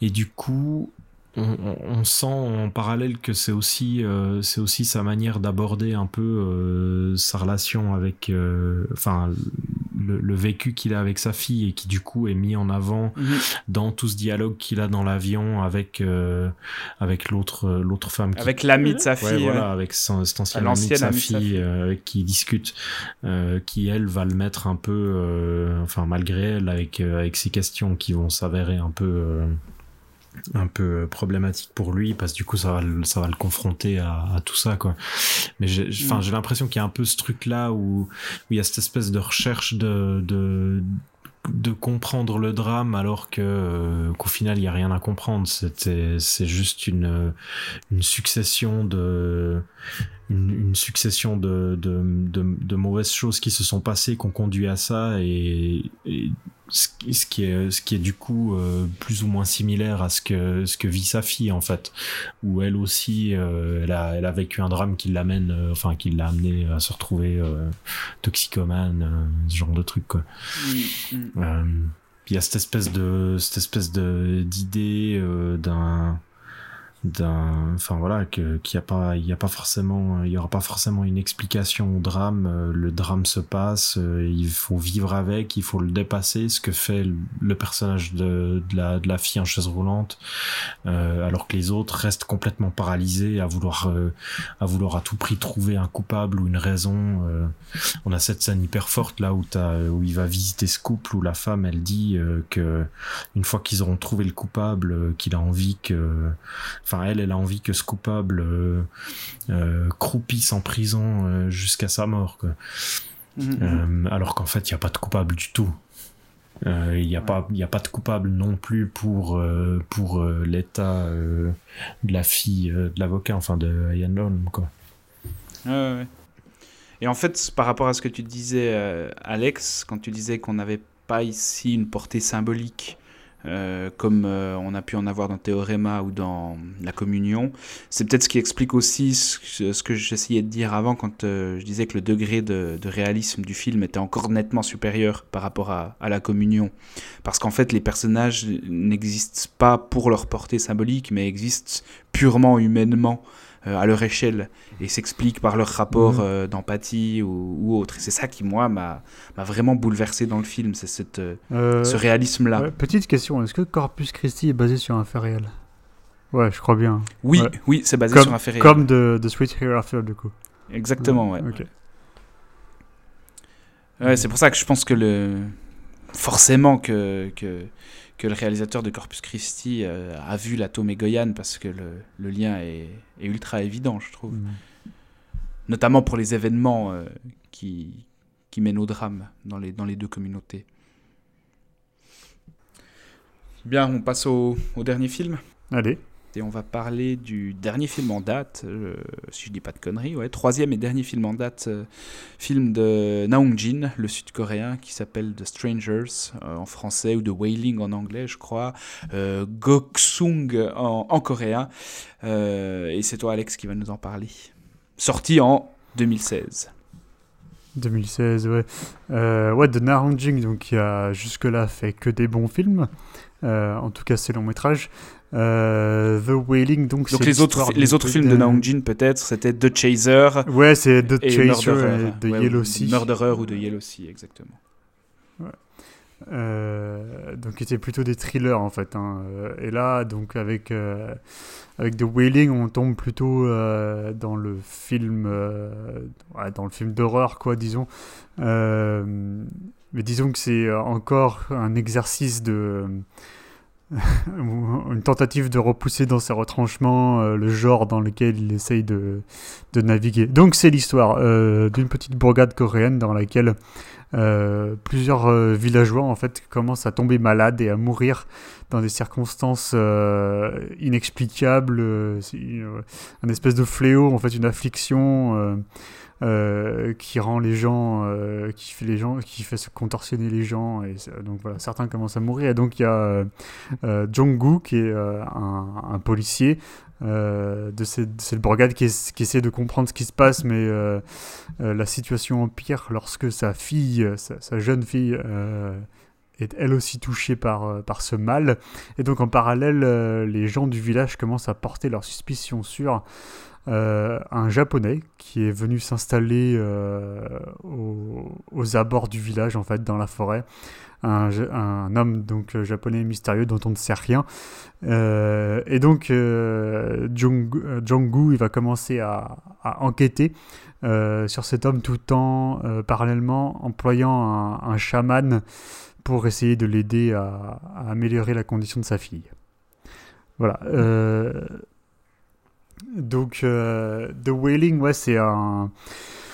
C'est donc ça reprend en fait l'idée du euh, de, de cet étranger qui arrive dans une communauté, même si cette fois en fait euh, Il reste en le- périphérie de la communauté. il reste en périphérie, ouais, c'est un, c'est un personnage secondaire. Euh, je pense que le, le, le parallèle, le, le parallèle premier, le plus, le plus évident en surface, je trouve, avec un des films précédents, ce serait avec Theorema dans le sens où euh, c'est un personnage qui a quasiment au- aucune ligne de dialogue. Enfin, c'est un personnage qui s'exprime extrêmement peu par, euh, par la voix, en fait. Euh, et dont, en fait, ce- qui va vraiment compter dans, avec ce personnage, ce sont ses actions et les actions qu'il va invoquer ou provoquer chez les autres personnages. Euh, donc voilà, il y a une espèce de, je pense qu'il y a une volonté euh, de la part de, du réalisateur Naon Jing de euh, de mettre en avant cette, euh, cette suspicion presque, enfin pas naturelle, hein, mais cette suspicion culturelle désormais qui est latente en fait en Corée vis-à-vis des Japonais en raison de l'histoire des deux pays. hein. Ancien eu colonisateur de la péninsule Ouais, coréenne. Exactement, il y a eu énormément, euh, donc il y a énormément de conflits, il y a eu des invasions euh, de la part des Japonais donc euh, en Corée. Ce qui fait des Japonais en fait très souvent les, les méchants en fait des histoires, en tout cas au cinéma. C'est un un poncif qu'on retrouve extrêmement fréquemment dans le cinéma coréen. Et là, c'est un je pense que c'est une tentative justement un peu subversive par rapport à, à euh, et, euh, et donc, euh, Na, il essaye de. Ouais, il essaye de mettre en fait le, le public face, euh, face à ses propres peurs par rapport euh, à ses systèmes de croyances. Et, euh, il crée un espèce de thriller, donc un, un- un- ce qu'on appelle un slow burner, quoi, qui, qui commence tout en douceur en fait, qui, et, et dans lequel la tension va monter, monter, monter jusqu'à atteindre des sommets. Enfin voilà, pour moi c'était quasiment intenable. Quoi. La avait- scène d'exorcisme en montage alterné, là, euh, Exactement, est donc il y a- il y a le- il y a- tension. ouais. Il y a le chaman qui a été, euh, qui a été euh, amené par. euh, qui est employé par Jong, Jong-gu, qui essaye d'exorciser sa fille. Et en parallèle, en fait, en même temps, on voit le, le japonais exécuter un rituel lui aussi de son côté. Et donc, c'est ce que tu dis, Thomas, c'est ouais, c'est un, un montage. un montage parallèle des, des- des- des deux rituels en même temps. Euh, et puis même la fin, hein, c'est euh, la fin d'ailleurs qui est euh, ouais, qui est probablement la plus sombre euh, de tous les films. euh, Enfin, je sais pas. Même, même si la fin des autres films n'est pas forcément joyeuse, quoi.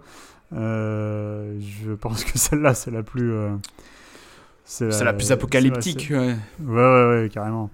Euh, même si c'est vrai qu'on a choisi que des films dans lesquels la fin est pas forcément joyeuse. Mm. Euh, là, je pense que c'est lui qui, euh, qui, euh, qui se place euh, en tête de file. Euh, c'est un, film, euh, c'est un film magnifique. hein. C'est c'est photographié par euh, Hong Kyung-pyo, qui, qui a travaillé avec, euh, avec Bong Joon-ho, par exemple, euh, par exemple sur Snowpiercer. Euh, et c'est un film, donc ce qui est intéressant, je trouve, avec Naum Jing, c'est que c'est un cinéaste qui est moins connu internationalement, par exemple que Bong, que Park Chan-wook, que Kim Ji-woon.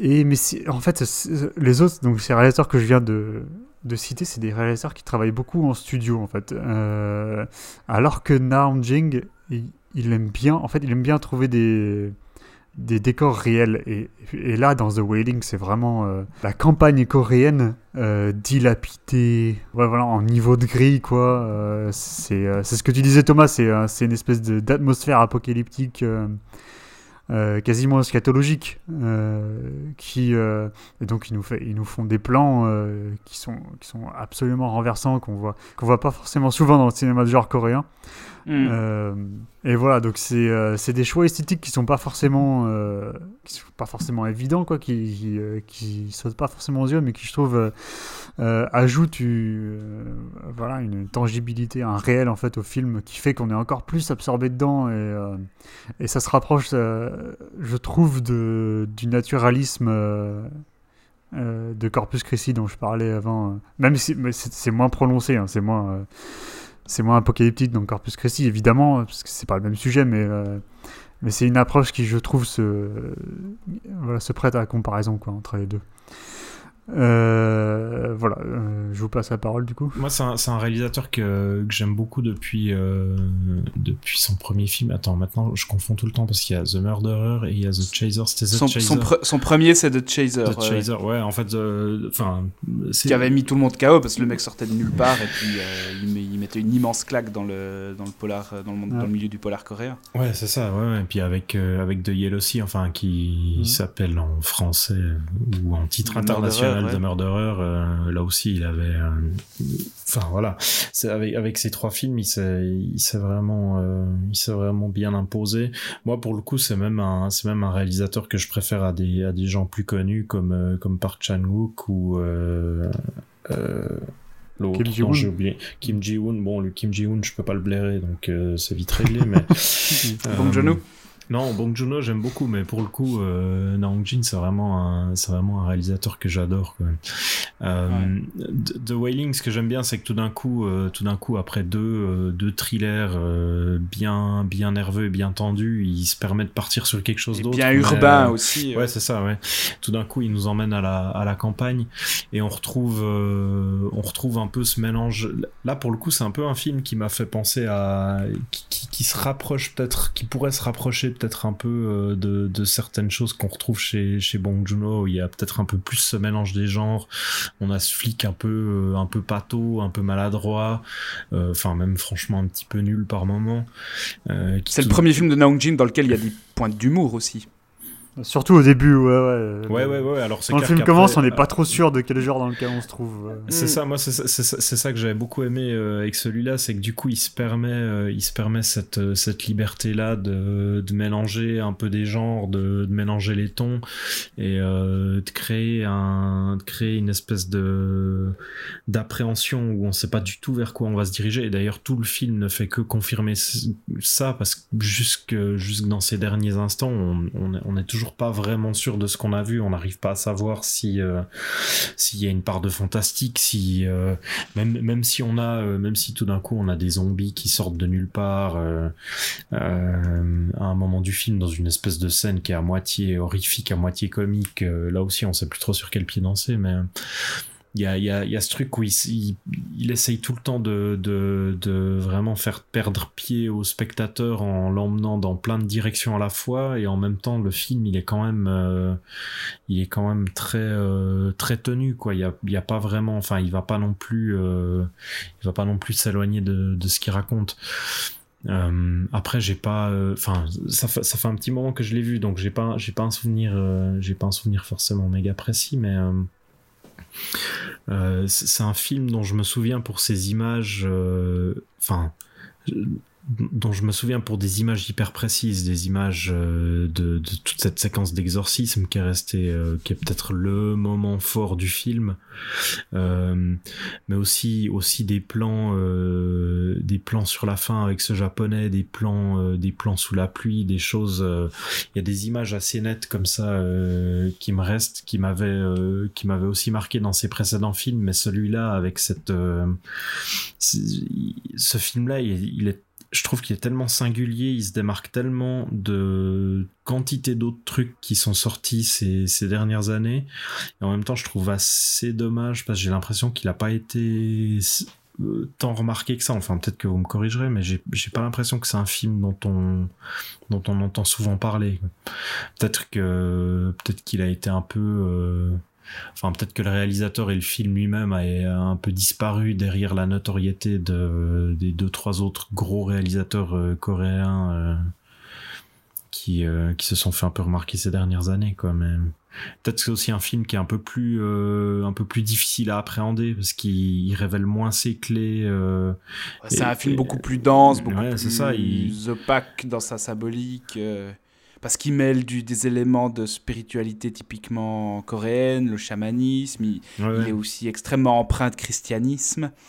Et il y a quelque chose d'insaisissable dans ce que le film veut nous raconter. Au final, moi, je me souviens qu'en sortant de la salle, je me demandais, euh, j'arrivais pas à savoir si c'était un film éminemment chrétien ou au contraire un film qui questionnait euh, Ouais, d'une manière un peu plus critique le rapport à la foi. Bah, je pense que justement, c'est un film éminemment coréen dans le sens où c'est un pays dans lequel il y a. C'est plus, c'est plus Un mélange des spirituel. fois ouais, qui, qui sont en Mhm. contradiction ou en, en, en combinaison parfois. Euh, ce qui en fait un film beaucoup plus intéressant, par exemple, enfin, que, que d'autres films qui, qui traitent que du christianisme euh, en Corée du Sud. euh, Enfin, à part First, quoi, qui est, euh, qui est assez cool. Euh, par exemple, il y avait The Priest qu'on avait vu au NIF où je voyais des flashs de ma crêpe parce que j'en pouvais plus d'être devant le film. Quoi. C'était, non, c'était un espèce de film d'exorcisme sud-coréen sorti en 2016, je crois, c'est ça? Ouais, La même année, du coup. Ok. Ouais, était- Oui, la même année. ouais. Il était passé au NIF donc, et, et c'était c'était pourri. Genre, enfin, pour euh, citer notre ami Basile Begueri, euh, il m'avait dit j'ai eu l'impression de voir des mecs installer une machine à laver quoi. C'était euh, non mais ça parlait ça parlait de la foi chrétienne, ça parlait d'exorcisme et tout ça, mais c'était nul à chier quoi. Il y avait il y avait rien, il y avait aucune proposition. c'était tellement enfermé dans son carcan que du coup, il n'y avait aucun intérêt à ça. Alors que justement, The Wailing, ça met, ça met en dialogue, en fait, euh, euh, plusieurs, euh, plusieurs spécificités culturelles de, de, de- de la Corée du Sud. Et ça en, ça en fait un, un mélange vraiment fascinant. Et c'est vraiment, c'est vraiment un film, je, je trouve, qui, qui force. ça doit être, ça doit être en- encore plus vrai avec les, les spectateurs sud-coréens, qui force vraiment à remettre en question ses croyances et voilà, ce, ce qu'on pense être vrai en termes de, de relations aux autres, en termes de, de microcosme euh, euh, villageois, Ouais, en, en, termes de... euh, ouais, en- enfin, c'est vraiment avec ce personnage du, de- du, du japonais mystérieux, quoi. Euh, il, parle, enfin, il parle à l'instinct culturel des gens en disant c'est- ça doit être lui le responsable. Et puis après, dans le film, en fait, donc, euh, bon, spoiler, hein, mais euh, dans le film, du coup, il y, a un groupe de, Coréens qui vont chercher les Japonais et qui, le, qui les zigouillent, quoi.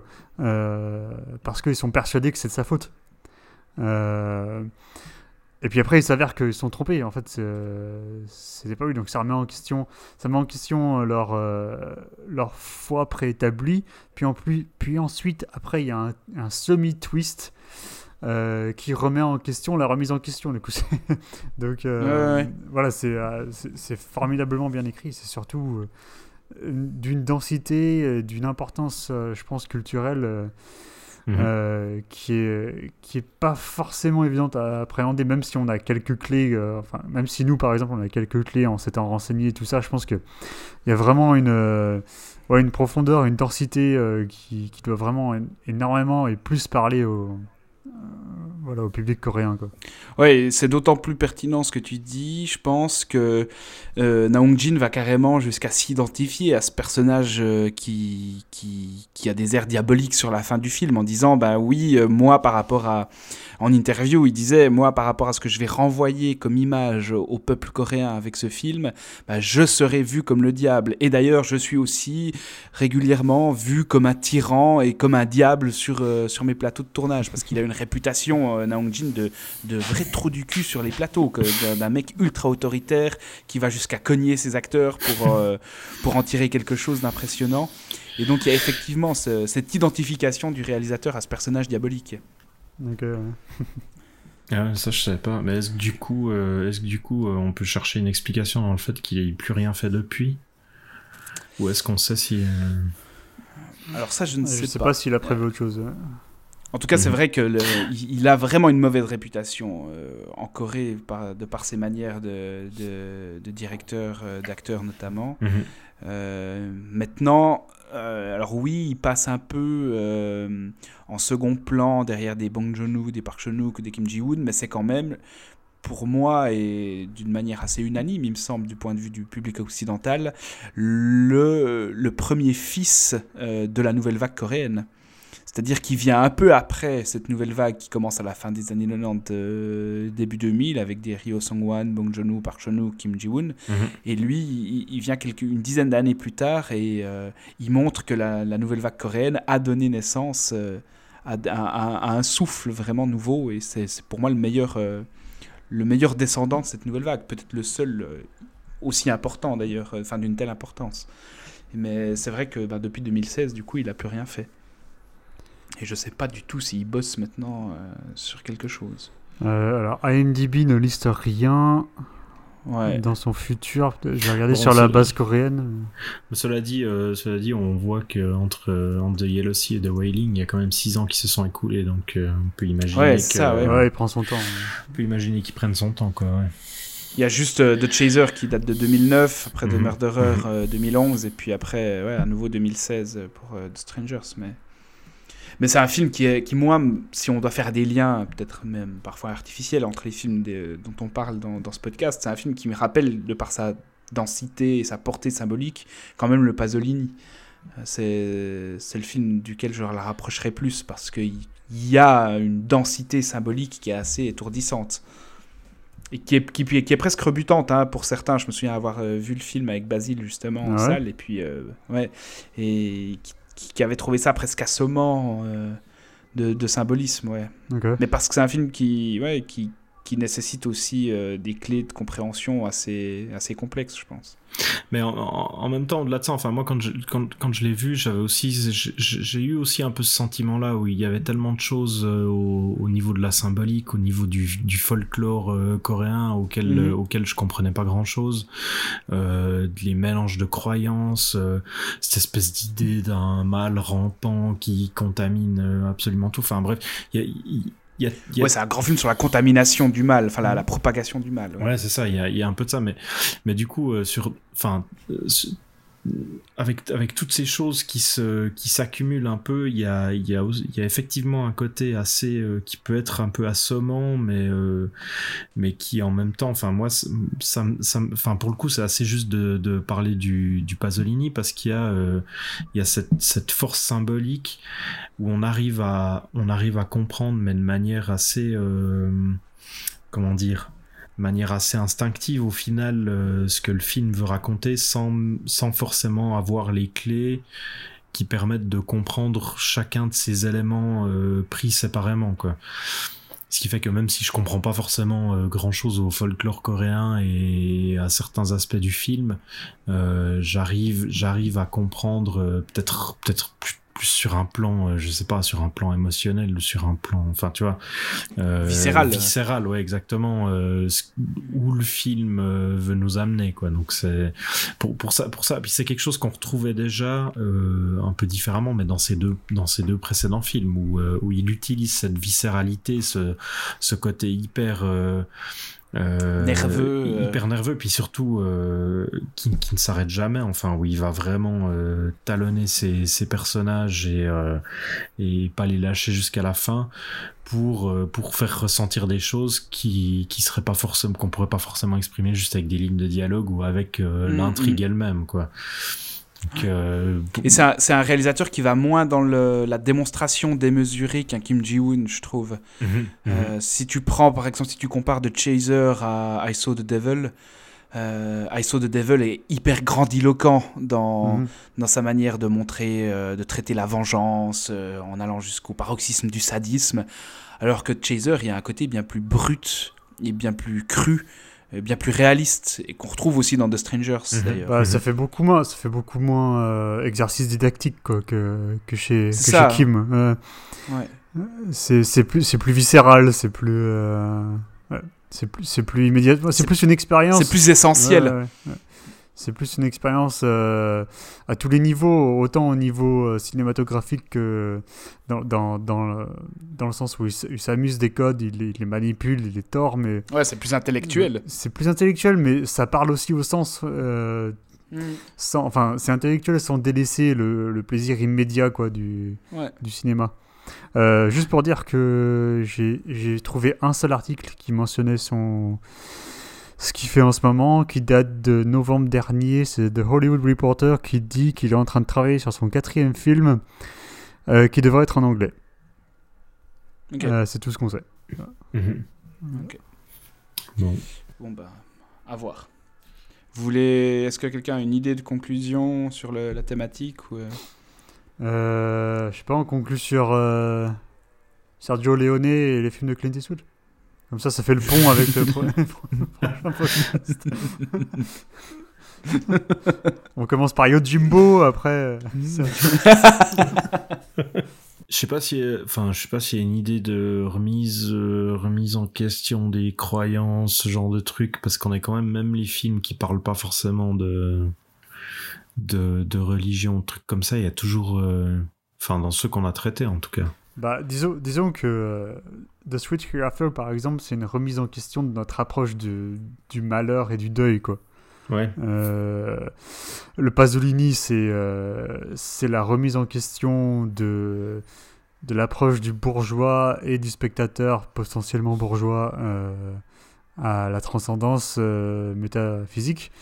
Le The Wailing, c'est la remise en question d'un système culturel qui s'appuie sur des euh, sur euh, des piliers qui sont pas forcément si euh, si stables que ça en fait qui sont qui sont assez euh, finalement assez aisément euh, destructibles euh, par rapport à son rapport à la croyance son rapport son rapport aux, aux autres. Et euh, du coup Corpus Christi c'est euh, une remise en question de je vous laisse bah, conclure une remise en question de, de la, de la légitimité euh, institutionnelle, de la fonction, ou la légitimité de la fonction euh, du prêtre. Voilà, donc euh, quatre, euh, quatre objectifs différents avec un concept de base similaire. Exactement. À la prochaine. Mais oui, c'est intéressant de voir. Je trouve que c'est sur un élément, euh, sur un élément tout bête, euh, à chaque fois de l'intrusion d'un individu étranger à, une communauté ou en périphérie de cette communauté, on en arrive quand même toujours à cette remise en question de fondamentaux ou à cette remise en question du dogme ou à cette remise en question du rapport à, à l'autre en fonction de ce qu'il est censé représenter de manière stéréotypale. Euh, voilà, c'est on, on en vient quand même à chaque fois à toucher à des choses euh, essentielles, profondes euh, de la société. Et Ouais, ça, ça aura quand même donné, euh, ça aura quand même donné lieu à euh, The Thing de John Carpenter, quoi, qui est le plus grand film de tous les bah, temps. voilà, le- en toute logique, en toute logique. Ou, ou Voilà. à Dogville de Lars von Trier, qui est aussi ton film préféré de tous les temps, euh, Seb. Ouais, juste derrière le Carpenter, ouais. Ouais, avec un fusil. Bon, euh, eh on va en passer à la dernière partie du podcast, qui est, comme d'habitude, euh, nos recommandations.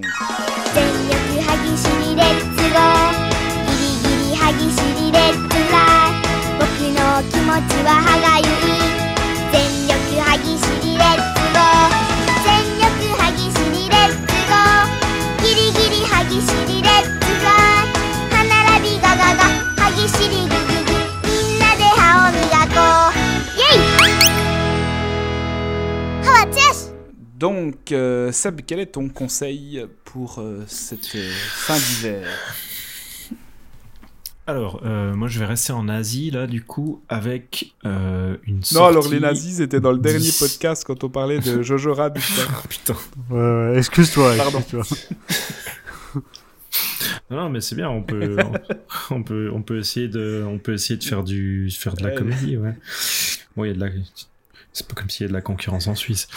Euh, non, du coup, je vais rester en Asie, en, en N apostrophe Asie, donc je vais pas mettre mes bottes ni mon petit costume brun. Oh putain, tu mets un Euh, N N apostrophe. apostrophe. Il y a une apostrophe. Je mets un N apostrophe pour ceux du fond, tu vois. Vas-y, mets un tiret pendant que tu tires. Ouais, donc. Donc, euh, non, bref, avec, il y a Eureka, le, le- l'éditeur anglais, là, qui a euh, la bonne idée de enfin sortir une, une édition Blu-ray de Kwaidan de Masaki Kobayashi, Oh, ouais. Euh, qui devrait sortir sur la fin avril, mais qui est déjà à précommander maintenant, donc euh, à faire sans tarder. Enfin pour moi, c'est, euh, sans problème l'un des plus beaux films euh, jamais réalisés. C'est un ça dure, euh, c'est un film en quatre histoires qui dure un peu plus de trois heures, qui nous raconte des histoires de fantômes japonais au cours des siècles. C'est absolument essentiel. Enfin, moi, je, je crois que c'est l'un des, des plus beaux films que je connaisse. quoi. Je, j'ai de la Ouais, peine, j'ai, de la peine à en parler tellement il me, tellement il me retourne. euh. Ouais, je suis Ouais. d'accord, je l'avais vu au cinéma à Dublin, il était passé euh, pendant une rétrospective. Et euh, c'est absolument somptueux, c'est magnifique. euh, Il y a une des, des histoires, euh, je sais plus comment on l'appelle, hein, c'est une espèce d'histoire de, de fantôme euh, de style euh, Dame Blanche en fait, ou euh, euh, Démon des Neiges, quoi. euh, Mhm. euh, qui est absolument superbe. Et je, suis, ça- je suis sûr que ça a eu énormément d'influence sur tout ce qui est venu après en termes euh, d'imagerie horrifique euh, et d'atmosphère. quoi. Il y a aussi une scène euh, dans Kwaidan où euh, un, personnage, pour se protéger des, euh, des esprits, euh, écrit des caractères japonais partout sur son corps. Et donc, ce qui est. ce qui est aussi un espèce de poncif qui a été repris dans plusieurs films, par exemple Hex de Ko Chi-hung ou bah, Conan le barbare de Milius. Donc ouais, c'est vraiment un film immanquable, je suis Ouais, d'accord avec ça. Kwaidan de Masaki Kobayashi, euh, réalisateur bien connu aussi pour euh, son seppuku, euh, qui est quoi des années, qui date des années 60. Euh, Kwaidan, c'est quelle année? Euh, C'est 64, bah, c'est juste après euh, c'est- c'est, Seppuku, ouais, deux ans après Seppuku qui est de 62. Ouais. Ok. Ouais. Euh, toi, Alex, ton conseil?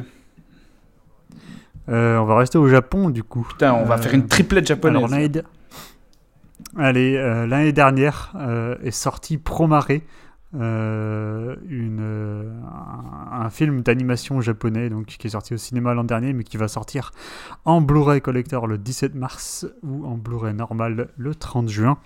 Donc c'est à commander dès aujourd'hui et c'est une... c'est un... Enfin, quand Une on, tuerie. quand- oui, c'est une tuerie, mais quand on se pose devant, c'est un cataclysme euh, épileptique pour, euh, dans le bon sens du terme. hein.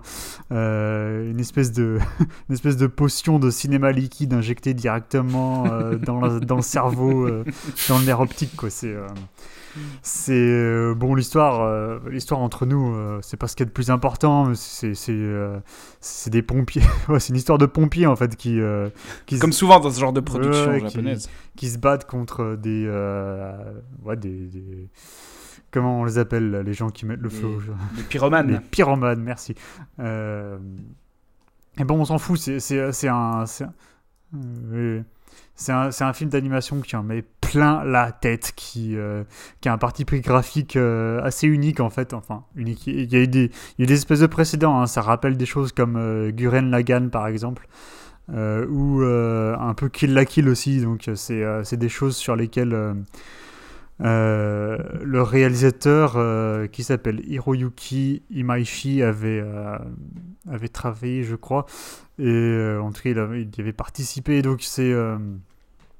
Ouais, c'est un, voilà, un truc. En fait, il y a une espèce d'absence de ligne, de ligne noire entre les, en, en fait de, de délimitation des, des personnages, des formes euh, et des objets qui fait que, que l'image devient un, un, espèce, magma. ouais, un, un espèce de kaléidoscope euh, euh, multicolore, toujours très lisible, mais en même temps, ouais, en même temps euphorique. quoi. C'est une espèce de très chargé. Ouais, c'est une espèce de euh, d'extasie visuelle euh, comme on en a rarement vu. Donc voilà, euh, Promaré à commander euh, dès à présent sur internet. Eh ben, on va rester au Japon et on va rester dans l'animation, parce que moi, je vais vous conseiller Les Enfants de la Mer, qui vient de sortir, lui, en DVD Blu-ray. Un film d'animation du studio 4 degrés, à qui on devait déjà l'adaptation d'Amer Béton, réalisé par euh, Ayumu Watanabe, qui est un peu la rencontre de La Tortue Rouge, de Tree of Life et de 2001 l'Odyssée de l'espace. C'est une forme de fable écologique tran- transcendantale. Ça va, c'est léger. Là. Ah non, mais c'est... Et c'est une fable écologique transcendantale qui va nous amener aux confins de l'univers. Attends, une fable Parce écologique transcendantale, comme le film de Shyamalan ouais. là euh. Ouais, non, non, alors justement pas, justement pas, parce que contrairement à Happening de Shyamalan, c'est un film qui est... Mais c'est vrai qu'on pourrait parler de... On pourrait parler aussi de de revanche de la nature dans le film ou Ah, de, on, a un on a un sujet tout trouvé pour un prochain podcast. Bah, exactement. Euh, ah, N'empêche qu'il y aura des, choses intéressantes à en dire. Et c'est un film que j'adore de, par euh, son absence de, discours moralisateur par rapport à sa portée écologique. Donc c'est ni culpabilisant, c'est ni moralisateur. Flori- Florian Pouplin en avait parlé un peu sur le site euh, dans les autres films qui ont fait l'année 2019. Euh, c'est un film qui est visuellement euh, dans un tout autre registre que Promaret, mais qui est presque aussi stimulant euh, pour, euh, pour ces techniques d'animation. Bref, moi ça m'a vraiment, ça m'a vraiment transporté. Donc ça s'appelle Les Enfants de la Mer, c'est disponible dès à présent en DVD Blu-ray. Et voilà, on arrive à la fin de ce podcast. Euh, on espère que vous avez pris du plaisir à nous écouter. Si vous aimez nous écouter, aimez aussi nous lire sur filmexposure.ch. C'était donc Exposed épisode 5 consacré à Corpus Christi, la communion et au film d'intrusion étrangère dans des communautés bien établies. Euh, N'hésitez pas à nous partager, à dire ce que vous avez pensé de cet épisode et nous on vous dit à tout bientôt pour parler d'autres sujets. Ciao Salut Ciao.